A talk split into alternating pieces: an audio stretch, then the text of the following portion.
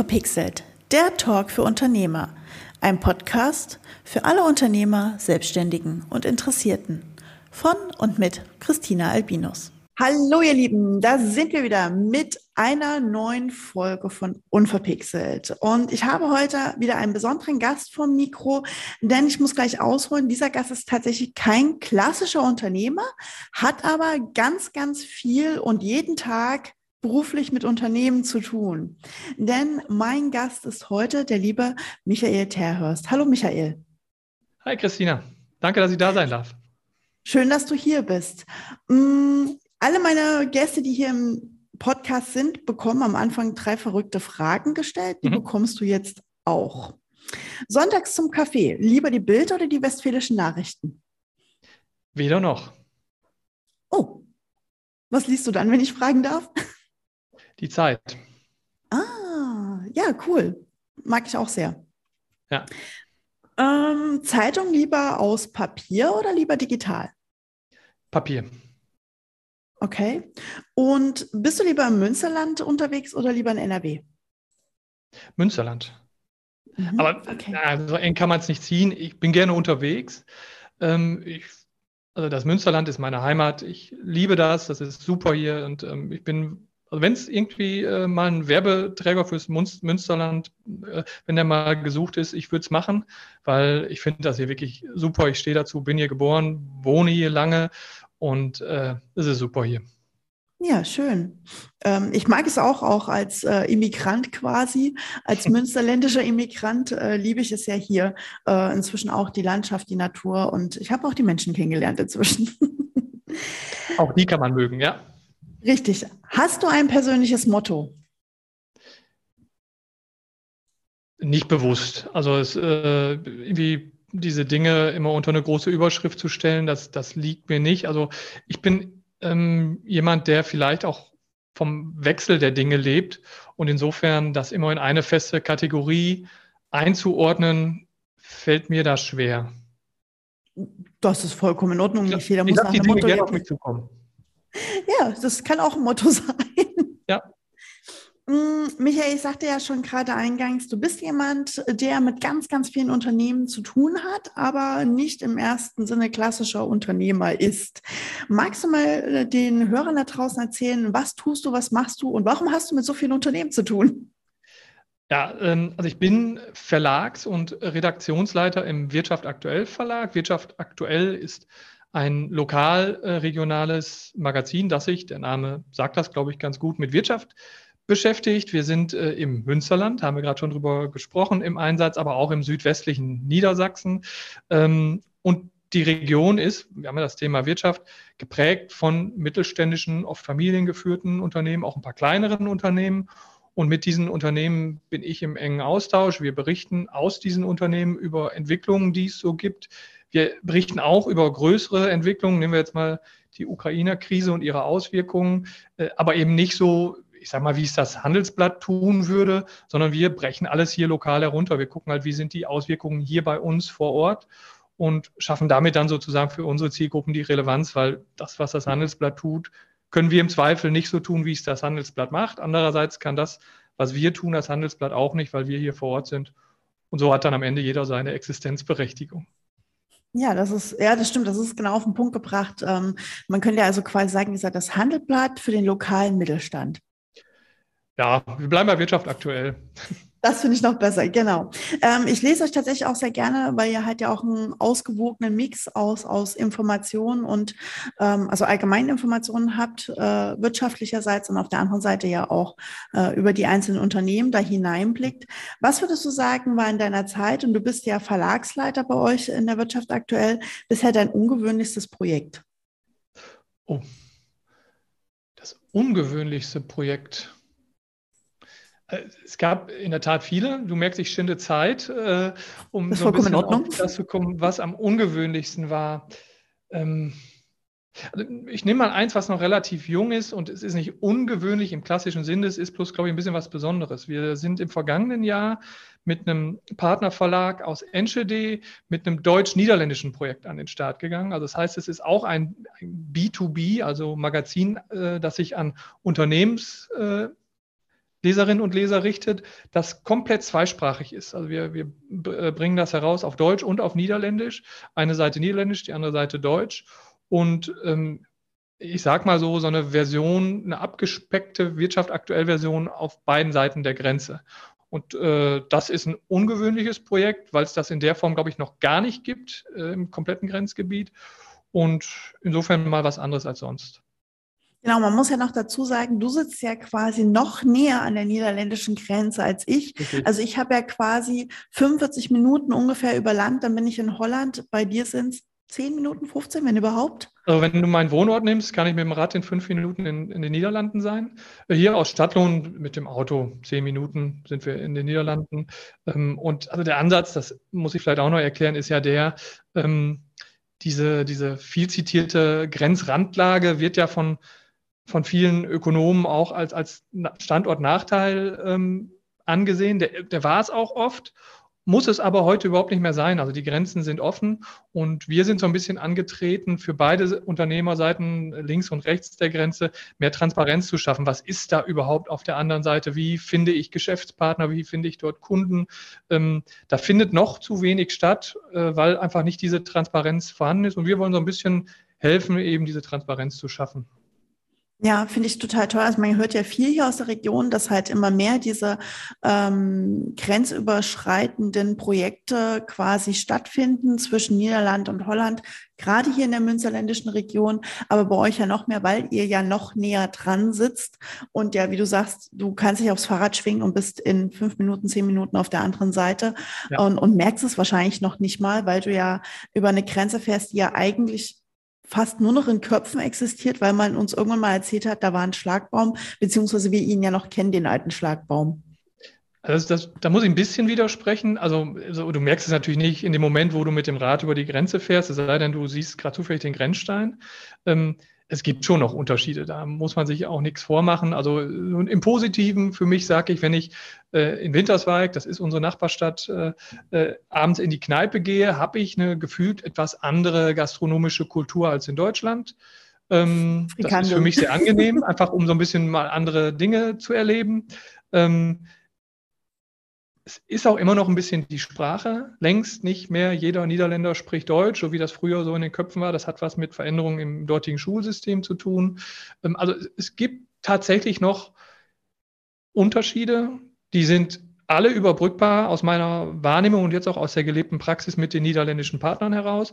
Aber die gibt es und die sollte man auch nicht kleinreden. Man muss bloß, äh, man muss da offen mit umgehen und dann kann man die ganz gut überwinden. Mhm. Dann würde ich die nächste Frage mal anschließen daran, ähm, weil ich mag das Projekt sehr, aber was würdest du sagen, war bisher deine größte Herausforderung bei euch im Verlag, im Business?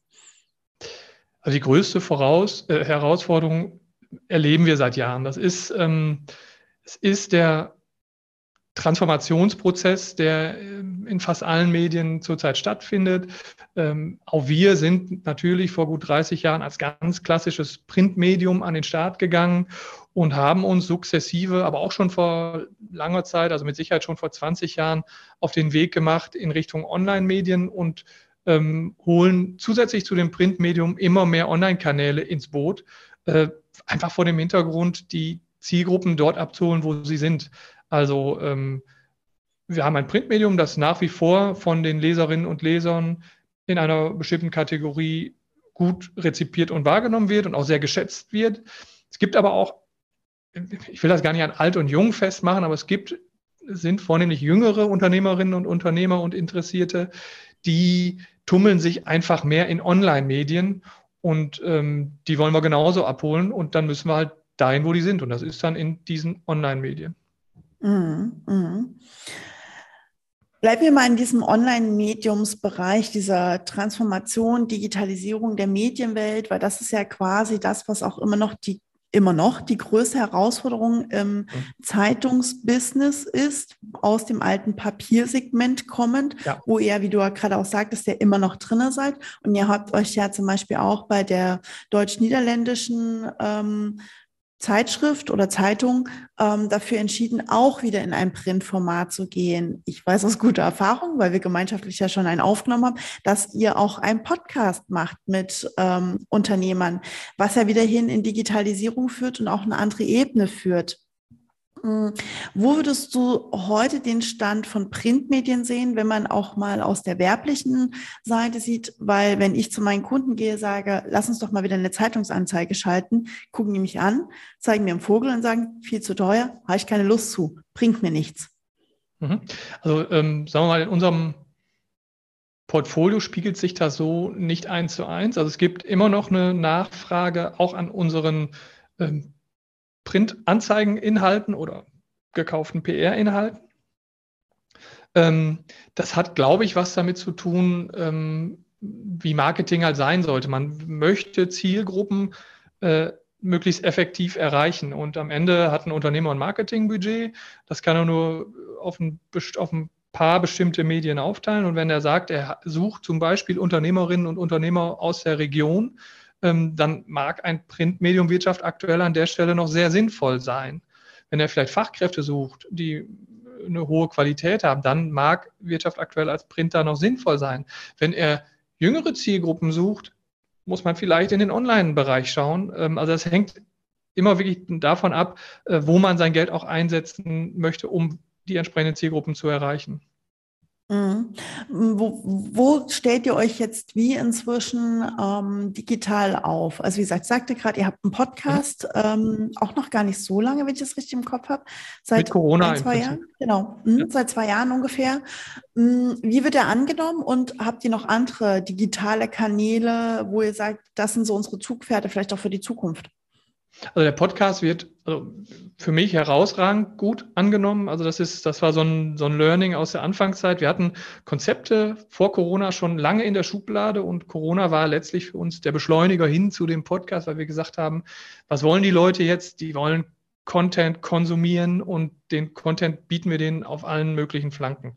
Und da haben wir gesagt, dann holen wir das Podcast-Konzept raus und haben gar nicht mehr lange überlegt, sondern wir fangen einfach mal an. Das war super, äh, weil das endlich für uns ein bisschen diesen Knoten zerschlagen hatte, der dann doch da war.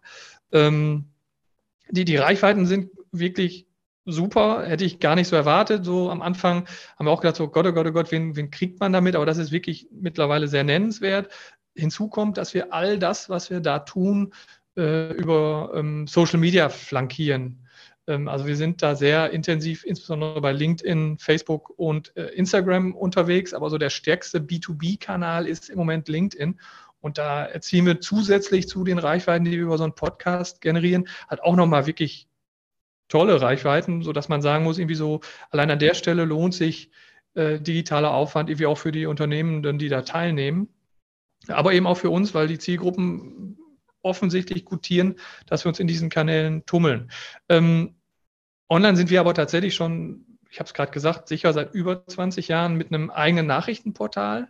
Das ist so ein bisschen die, die, unsere digitale Homebase, die wir ganz aktuell auch nochmal gelauncht haben, also ein paar neue Features eingebaut haben und so weiter. Äh, also da bleiben wir wie permanent am Ball, um das noch nutzerfreundlicher zu machen. So die Vision mittelfristig ist, das Ganze noch stärker als Plattform auszubauen, denn Wirtschaft aktuell sieht sich auch so, so ein bisschen neudeutsch, würde man sagen, als Matchmaker. Also wir bringen gerne die Akteure zusammen.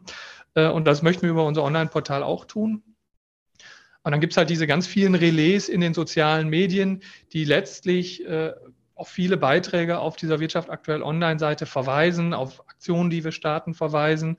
Und ähm, so haben wir so ein, so ein Portfolio, sag ich mal, aus Social Media, Homepage, Podcast, aber mittlerweile auch verstärkt Video-Interviews. Äh, letztlich, und das steht dann irgendwie, glaube ich, immer über allem, geht es um Relevanz, die wir für unsere Zielgruppen erzeugen wollen in den äh, verschiedenen Kanälen. Und ähm, keiner hat was davon, wenn wir schlechte Inhalte platzieren. Äh, deshalb steht irgendwie für uns der Inhalt immer oben. Also wir versuchen möglichst gute Inhalte in allen einzelnen Kanälen zu produzieren und herzustellen und zu recherchieren journalistisch, äh, sodass wir Mehrwerte bringen, die das dann auch für die Leute, die es konsumieren oder die es auch als, als äh, Werber nutzen wollen, attraktiv halten. Mhm. Also das heißt, man könnte sagen, lieber Michael, du bist quasi kein Verlagsmanager mehr, du bist ein Medienhausleiter inzwischen. Ja, das wäre zu viel gesagt. Aber ja, ich bin, also wir sind cross-medial, das ist so dieses Wort in der mhm. Medienbranche, was man dafür verwendet. Ähm, ähm, und in so einer cross-medialen Welt glaube ich heute sagen zu können, dass die Bestandteile, die wir haben, haben bis dato wirklich alle noch ihre Berechtigung. Das kann immer mal mehr an der einen Stelle und weniger an der anderen sein. Ähm, also wir stellen aktuell fest, dass die, dass die Zugriffsraten und die Nachfrage in den Online-Medien rasant wächst. Das ist schön, freut mich, weil wir dann auch sehen, Mensch, das funktioniert, was wir machen und die Leute wollen uns auch dort konsumieren. Auf der anderen Seite ist es auch nicht so, dass äh, so, ein, so ein Printmagazin bei den Leuten direkt in der Tonne landet. Auch da äh, haben wir viele Gespräche mit Unternehmerinnen und Unternehmern, die auf uns zukommen und sagen, was war da? Wie, wie habt ihr denn diesen Artikel recherchiert oder warum war ausgerechnet der dort? Also wir bekommen viel Feedback. Ähm, auch das wird offensichtlich wahrgenommen, weil ich glaube, am Ende auch da geht es um den relevanten Inhalt. Also wir zeigen viele Köpfe, das ist so ein Erfolgsgeheimnis, das wir haben und die Geschichte vom Nachbarn interessiert den anderen Nachbarn einfach immer. Das hat einfach so Neugierde-Effekt, da äh, ausgelöst wird und äh, das funktioniert nach wie vor gut, medienübergreifend. Mhm, das glaube ich sofort, weil ähm, auch andere Unternehmen ja nicht immer hinter die Tore des Nachbarunternehmens schauen können und ihr quasi das Mäuschen seid, was da mal reinkommt und man als Nachbar dann sagen kann, ach, das macht er da die ganze Zeit. Oder genau. wie oft geht es mir auch, dass ich ähm, bei euch durch die Zeitung blättere, den Unternehmensnamen kennt man, hat irgendwie eine vage Vorstellung, was die tun, gerade umso tiefer die im B2B-Business drinne sind und Produzent von Produzenten von Produzenten sind und sich dann denkt, ach, wie spannend, das produzieren die oder daher kommt das, ach, das haben wir auch hier im Münsterland. Das ist, glaube ich, so der größte Aha-Effekt, den man manchmal mit hat. Ja, also das, äh, seit ich hier arbeite, geht mir das so. Äh, mein damaliger Redaktionsleiter hatte mich zu den ersten Außenterminen mitgenommen und dann, dann fuhr man so an LKW vorbei und sagte, ja, guck mal, da waren wir doch heute. So äh, spannendes Unternehmen und das habe, diese Effekte habe ich irgendwie bis heute. Also dadurch, dass ich wirklich schon hinter viele Werkstore gucken durfte, weiß ich, und das meine ich, also was für tolle Dinge da zum Teil passieren, also was für spannende Menschen, spannende Produkte, spannende Dienstleistungen äh, hier in der Region hergestellt werden und vor Ort sind. Ähm, auch das ist, das habe ich eingangs gesagt, das gehört für mich zu diesem super Münsterland, das wir hier haben. Und südwestlich ja, Niedersachsen, ja. da will ich nicht ausklammern, die sind genauso gut und gehören für mich immer irgendwie dazu. Genau, weil die Region ja hier wirtschaftlich wirklich sehr stark ist, gerade auch im mittelständischen Segment äh, sehr stark ist und auch über diverse Branchen hinweg äh, stark ist inzwischen tatsächlich.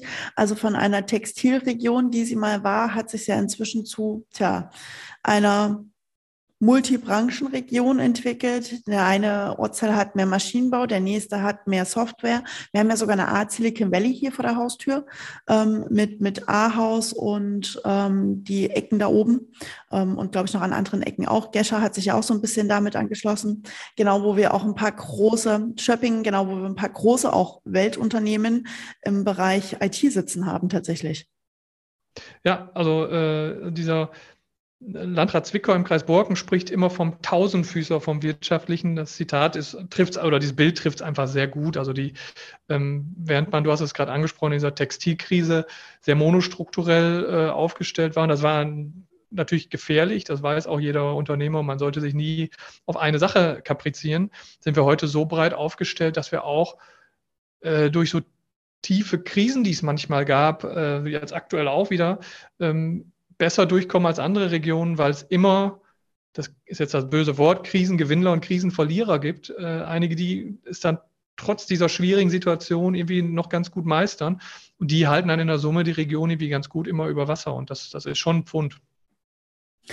Merkt ihr die Krise bei euch als äh, Verlagshaus auch? Wenn du jetzt jetzt schon mal ansprichst, können wir ja mal in dieses Thema reinspringen, weil ja diverse Branchen unterschiedlich gerade auf die aktuellen Weltmarktsituationen äh, reagieren, ohne da jetzt riesenweit auszuatmen. Aber wie sieht es da bei euch aus? Was kommt bei euch aus den aktuellen, ja auch letzten zwei Jahren Corona und jetzt der aktuellen Ukraine-Krise, wie wir, wie wir sie ja so schön nennen, ähm, bei euch an? Also ähm ein Effekt ist ähnlich ähm, bei Corona und jetzt bei der, bei der, also ich nenne es jetzt mal Energiekrise, weil das ist es, glaube ich, und, und Inflationskrise vielleicht und also Preiskrise. Oh Gott, das Problem aktuell ist, sind so viele Krisen, die kumulieren gerade. Ähm, also bei Corona in der Anfangszeit haben wir was festgestellt, was uns aber auch nicht gewundert hat, denn wir haben solide agierende Unternehmen hier in der Region. Du hast es angesprochen, mittelständische, oft familiengeführte Unternehmen und die überlegen sich natürlich immer, zwar mit einer gewissen Risikobereitschaft, aber immer, die fahren schon sehr konkret auf Dinge zu und sagen, ich warte mal kurz ab, halte inne und gucke, wie sich das alles entwickelt. Und das haben wir natürlich gemerkt, das haben wir auch an, an, an äh, Umsatzentwicklung bei uns gemerkt, dass ein paar Wochen einfach waren, wo die Nachfrage deutlich geringer war. Wir haben aber relativ schnell auch wieder den Bogen äh, hin zum Normalgeschäft geschafft, weil viele dieser Unternehmen in der Corona-Zeit festgestellt haben, Mensch, es läuft ja weiter und dann sozusagen in altes Marketingverhalten zurückgesprungen sind. Ähm, so ähnlich ist es zum jetzigen Zeitpunkt, nehmen wir es auch so wahr. Also sind viele in so einer ähm, beobachtenden Situation. Wir schauen gerade mal, wo wird sich das alles hin entwickeln. Wobei ich sagen muss, ähm, das fängt jetzt erst so ein bisschen an. Also wir hatten also bislang auch häufig, wenn ich mit Bürgermeisterinnen und Bürgermeistern in der Region spreche, bekomme ich häufig gespiegelt, so in den aktuellen Gewerbesteuereinnahmen zeigt sich das ganze Thema der Krise überhaupt noch nicht. Also da geht es vielen Kommunen noch gut, äh, was so ein bisschen Rückschlüsse auf die Unternehmen zulässt. Aber ja, es ist so, wir fahren in eine Zeit hinein, die so ein bisschen unberechenbarer ist und dann sind die Marketingbudgets bei dem einen oder anderen auch eingefroren. Im Grunde hat es uns ja auch Corona gezeigt, da war ja auch die Riesenwirtschaftskrise vorhergesagt und plötzlich hatten wir 2020, 2021 unglaubliche Steuereinnahmen auch auf Wirtschaftsebene äh, mit Rekordsummen teilweise, wo man sich denkt, okay, ähm, wo war jetzt das Problem? Was natürlich ja auch wieder Vorteile brachte. Digitalisierung wurde in Deutschland Gott sei Dank angestoßen, muss ich ja fast sagen. Ähm, das ist ja bei euch auch passiert. Ne? Beispiel Podcast hast du ja gerade erwähnt, war ja dann was, was ihr aus, dem, aus der Schublade geholt habt und dann äh, in Corona gestartet habt. War ja bei mir ähnlich. Ich hatte den ja auch schon vorher in der Schublade liegen und hatte dann dank Corona, muss ich sagen, endlich mal wieder Zeit, mich dem Thema zu widmen und habe ihn deswegen rausgeholt. Also da haben wir quasi ja fast das gleiche ja, Hintergrund sozusagen, dass es das irgendwie beschleunigt hat, uns Zeit gegeben hat oder einfach nochmal gesagt hat, neues Medium rausholen. Also, wobei, ähm, eine Sache vielleicht ergänzend dazu, weil das so dieser, wir hatten diese Phase nicht. Das fand ich für mich immer so spannend und surreal in der Situation Corona damals. Also alle, in, viele in meinem Umfeld hatten das so, ach, jetzt hat man mal Zeit, Dinge zu tun. Also bei uns war das so, dass wir mit Hochdruck mehr gemacht haben als vorher also eben so Dinge wie Podcast, äh, Videostreams und so weiter. Wir wollten im Sinne unserer Zielgruppen handeln und einfach mehr tun. Wir wollten die informieren. Wir sind da äh, auch in äh, zeitliche Vorleistungen getreten, einfach um das zu tun, wofür wir antreten, also Mehrwerte schaffen, auch in der Situation. Und ähm, so werden wir es jetzt auch machen. Also natürlich ähm, begleiten wir die Unternehmerinnen und Unternehmer auch durch diese Zeit und diese Monate. Äh, und das hoffe ich und denke ich, werden wir gut hinbekommen. Aber es wird ähm, Einschläge geben, da müssen wir uns auch nichts vormachen da, davon gehen wir alle aus, aber da gibst du mir eine wunderbare Brücke, äh, begleiten Unternehmer und Unternehmerinnen durch diese Monate oder durch diese Phase jetzt auch wieder. Dann stellt sich mir die Frage, wo seht ihr euch als Verlagshaus, ähm, mit welchem Medium äh, auch immer denn in Zukunft? Was sind so Ideen, wo es denn noch hingeht? Weil jetzt haben wir ein bisschen über die Vergangenheit gesprochen, über die Gegenwart. Dann müssen wir natürlich auch logischerweise über die Zukunft sprechen, weil das ist, glaube ich, auch sehr spannend, weil da wird sich für euch ja auch noch viel tun, vermute ich. Ja, also ich werde jetzt einen Teufel tun und dir die Konzepte, die in der Schublade Schade. hier liegen, verraten. Aber ähm, also grundsätzlich ist es ja kein Geheimnis, dass äh, der Weg ist ja vorgezeichnet und auch schon gerade skizziert worden. Auch wir werden noch digitaler werden, werden noch neue Facetten schaffen. Stichwort der Plattform habe ich gerade genannt. Ich glaube, das ist äh, so eine nicht mal Ziellinie, das wird ein Zwischenschritt sein, äh, der uns am Herzen liegt, weil wir da auch online Dinge realisieren können, die wir jetzt äh, in der analogen Welt auch schon machen. Ähm, also insofern, ähm, es wird wahrscheinlich ein Trend in Richtung mehr online geben, vielleicht auch, aber das ist noch nicht kurzfristig, so irgendwann in Richtung weniger Print.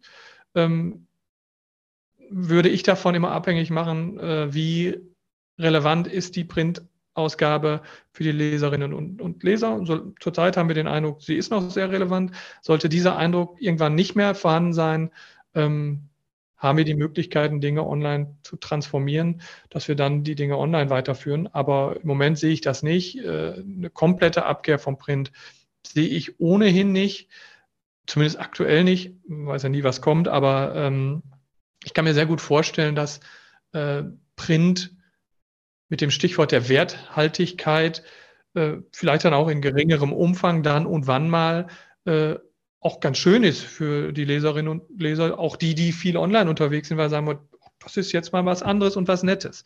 Also insofern glaube ich, äh, dass das Thema ganz verschwinden wird, glaube ich nicht, äh, aber wenn es so wäre, wäre es so.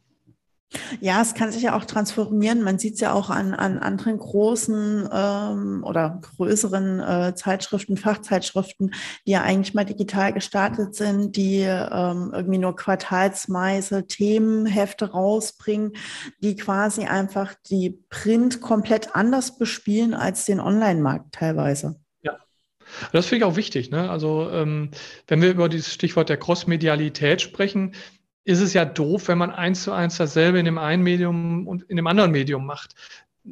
Das ist auch, glaube ich, nicht im Sinne des Erfinders. Also äh, man muss das, ähm, oh Gott, jetzt komme ich wieder mit dem Anglizismus, man muss das smart tun, also man muss das irgendwie so machen, äh, dass man die, die Mehrwerte des jeweiligen Mediums herausstreicht. Ähm, und dann denke ich, wie gesagt, hat dieser Mix halt seinen Vorzug, weil das eine Medium kann einige Dinge besser als das andere es kann. Mhm, genau. Crossmedial ist das, was ja eigentlich die Zukunft ist, hast du ja auch gerade mehrfach beschrieben und wo ihr noch tiefer reingehen werdet in Zukunft, da wir, wie gesagt, uns auch langsam dem Podcast im Ende entgegenneigen. Hätte ich gerne von dir noch irgendwie, hast du Tipps, Hinweise an die Hörer da draußen, wo du sagst, das liegt dir am Herzen, den nochmal mitzugeben? Ja, also ähm das ist jetzt allerdings eine Werbebotschaft für uns. Bitte gerne. Wenn ich darf. Ähm, also in Zeiten, in denen Marketingbudgets kleiner werden, zeigt mir die Erfahrung, dass man nicht auf Marketing verzichten sollte, sondern man sollte schauen, wo kann ich meine Budgets möglichst effizient zum Einsatz bringen. Und ähm, das geht, indem man relevanten Content an relevanter Stelle ausspielt. Und wer sich diese Gedanken macht, kommt vielleicht zu dem Schluss, dass man das bei uns sehr gut kann. Äh, kann man anderswo auch gut, das ist äh, auch keine Frage. Ähm, aber äh, dass man das mit Leuten tun sollte, die ihr Handwerk verstehen. Das ist auch grundsätzlich wichtig. Ähm, die klassische Aussage, die ich hier und da auch höre, schreiben kann jeder. Ähm, das stimmt, das grundsätzliche Schreiben kann jeder. Relevanten Content schriftlich herzustellen kann nicht jeder ähm, man sollte halt gucken, wer sowas kann und wie sowas geht und sich da ein paar mehr Gedanken drüber machen, weil dann äh, können auch knappe Budgets, glaube ich, sehr gut eingesetzt werden. Ja, da bin ich als Marketingmensch 100 Prozent ja. bei dir. Schreiben kann nicht jeder. Ähm, also ich weiß auch meine Texte sehr zu lieben und zu schätzen. Und dann auch, da bin ich 100 Prozent bei dir zu sagen, hey, liebe Unternehmer, wenn ihr ordentliche Artikel haben wollt, geht doch bitte zu den Leuten, die es können oder kauft euch anders ein. Ähm, und da bin ich auch bei dir zu sagen, ein gut platzierter Fachbeitrag in einer Zeitung wie eurer oder in irgendeiner anderen. Das ist ja wirklich völlig egal, in welcher, ob es jetzt eine Fachzeitung ist oder eine Unternehmenszeitung oder weiß nicht, sogar ein Artikel in der Tageszeitung. Das kann hin und wieder auch tatsächlich äh, genau zum richtigen Zeitpunkt mit dem richtigen Adressaten der Zielkunden sehr, sehr förderlich sein. Ja. Ja, und was da natürlich zugehört, und da sind wir auch wieder bei dem Eingangspunkt, deshalb ist die Klammer ganz schön, was viele Münsterländer ja nach wie vor haben und Münsterländerinnen auch. Ähm, man stellt sein Licht manchmal noch unter den Scheffel und sagt, ach, wir haben ja eigentlich gar nichts, über das wir berichten können. Also das hat mir über also fast 20 Jahre Wirtschaft aktuell auch gezeigt. Es gibt kein Unternehmen, das keine spannende Geschichte hätte. Wenn man nur genau hinschaut, äh, findet man diese Geschichte in jedem Unternehmen. Und das ist absolut spannend und auch für andere spannend äh, nachzuverfolgen. Also insofern, ähm, wenn man sucht, dann findet man und dann hat man auch gute Anlässe, gutes Marketing zu machen. Das beneide ich manchmal euch Journalisten. Ihr habt ja so einen leichten Detektivjob quasi. ja, das macht meinen Job auch wirklich spannend. Man kommt irgendwo hin und erfährt Dinge, mit denen man vorher nie gerechnet hat. Äh, und das ist, das ist super. Das macht schon Spaß. Sehr schön. Michael, ich danke dir schon mal hier für diesen wunderbaren äh, Zeit, diesen wunderbaren Podcast. Ähm, ich habe viele spannende Dinge mitgenommen. Ich hoffe, die Hörer auch und äh, wünsche dir natürlich weiterhin viel Erfolg. Ich bin gespannt, was in deinen Schubladen noch so für Konzepte drin liegen. Schade, ich dachte, da kommt mal noch so ein oder anderes raus. Ähm, aber ich denke, ich, wir werden es alle früher oder später mitbekommen. Also mitbekommen werdet ihr es alle auf jeden Fall. Danke für deine Zeit. Das war's auch schon wieder mit dieser Folge von Unverpixelt. Alle Infos zu dieser Folge und zu dem Gast findest du wie immer in den Shownotes oder unter unverpixelt-podcast.de. Und egal auf welchem Kanal du gerade zuhörst, lass mir doch gerne eine Bewertung da. Darüber würde ich mich riesig freuen. Und wie immer bleibt mir nur eins zu sagen. Bleibt mir gewogen und bis bald, eure Christina.